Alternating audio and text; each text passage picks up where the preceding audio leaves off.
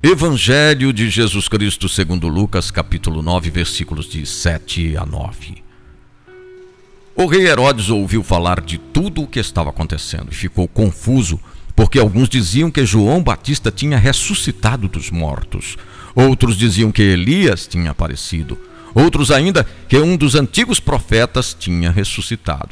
Então Herodes disse: Eu mandei cortar a cabeça de João.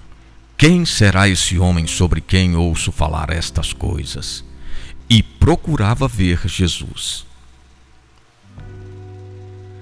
O evangelho de hoje se situa entre o início da missão dos doze e o episódio da alimentação prodigiosa da multidão no deserto.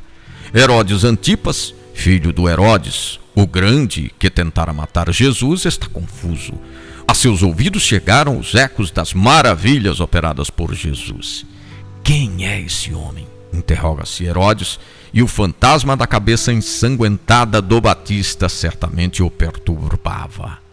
Sua vontade de ver Jesus é inconsequente. Não pretende mudar de vida. Os tiranos tentam sufocar as ideias de libertação.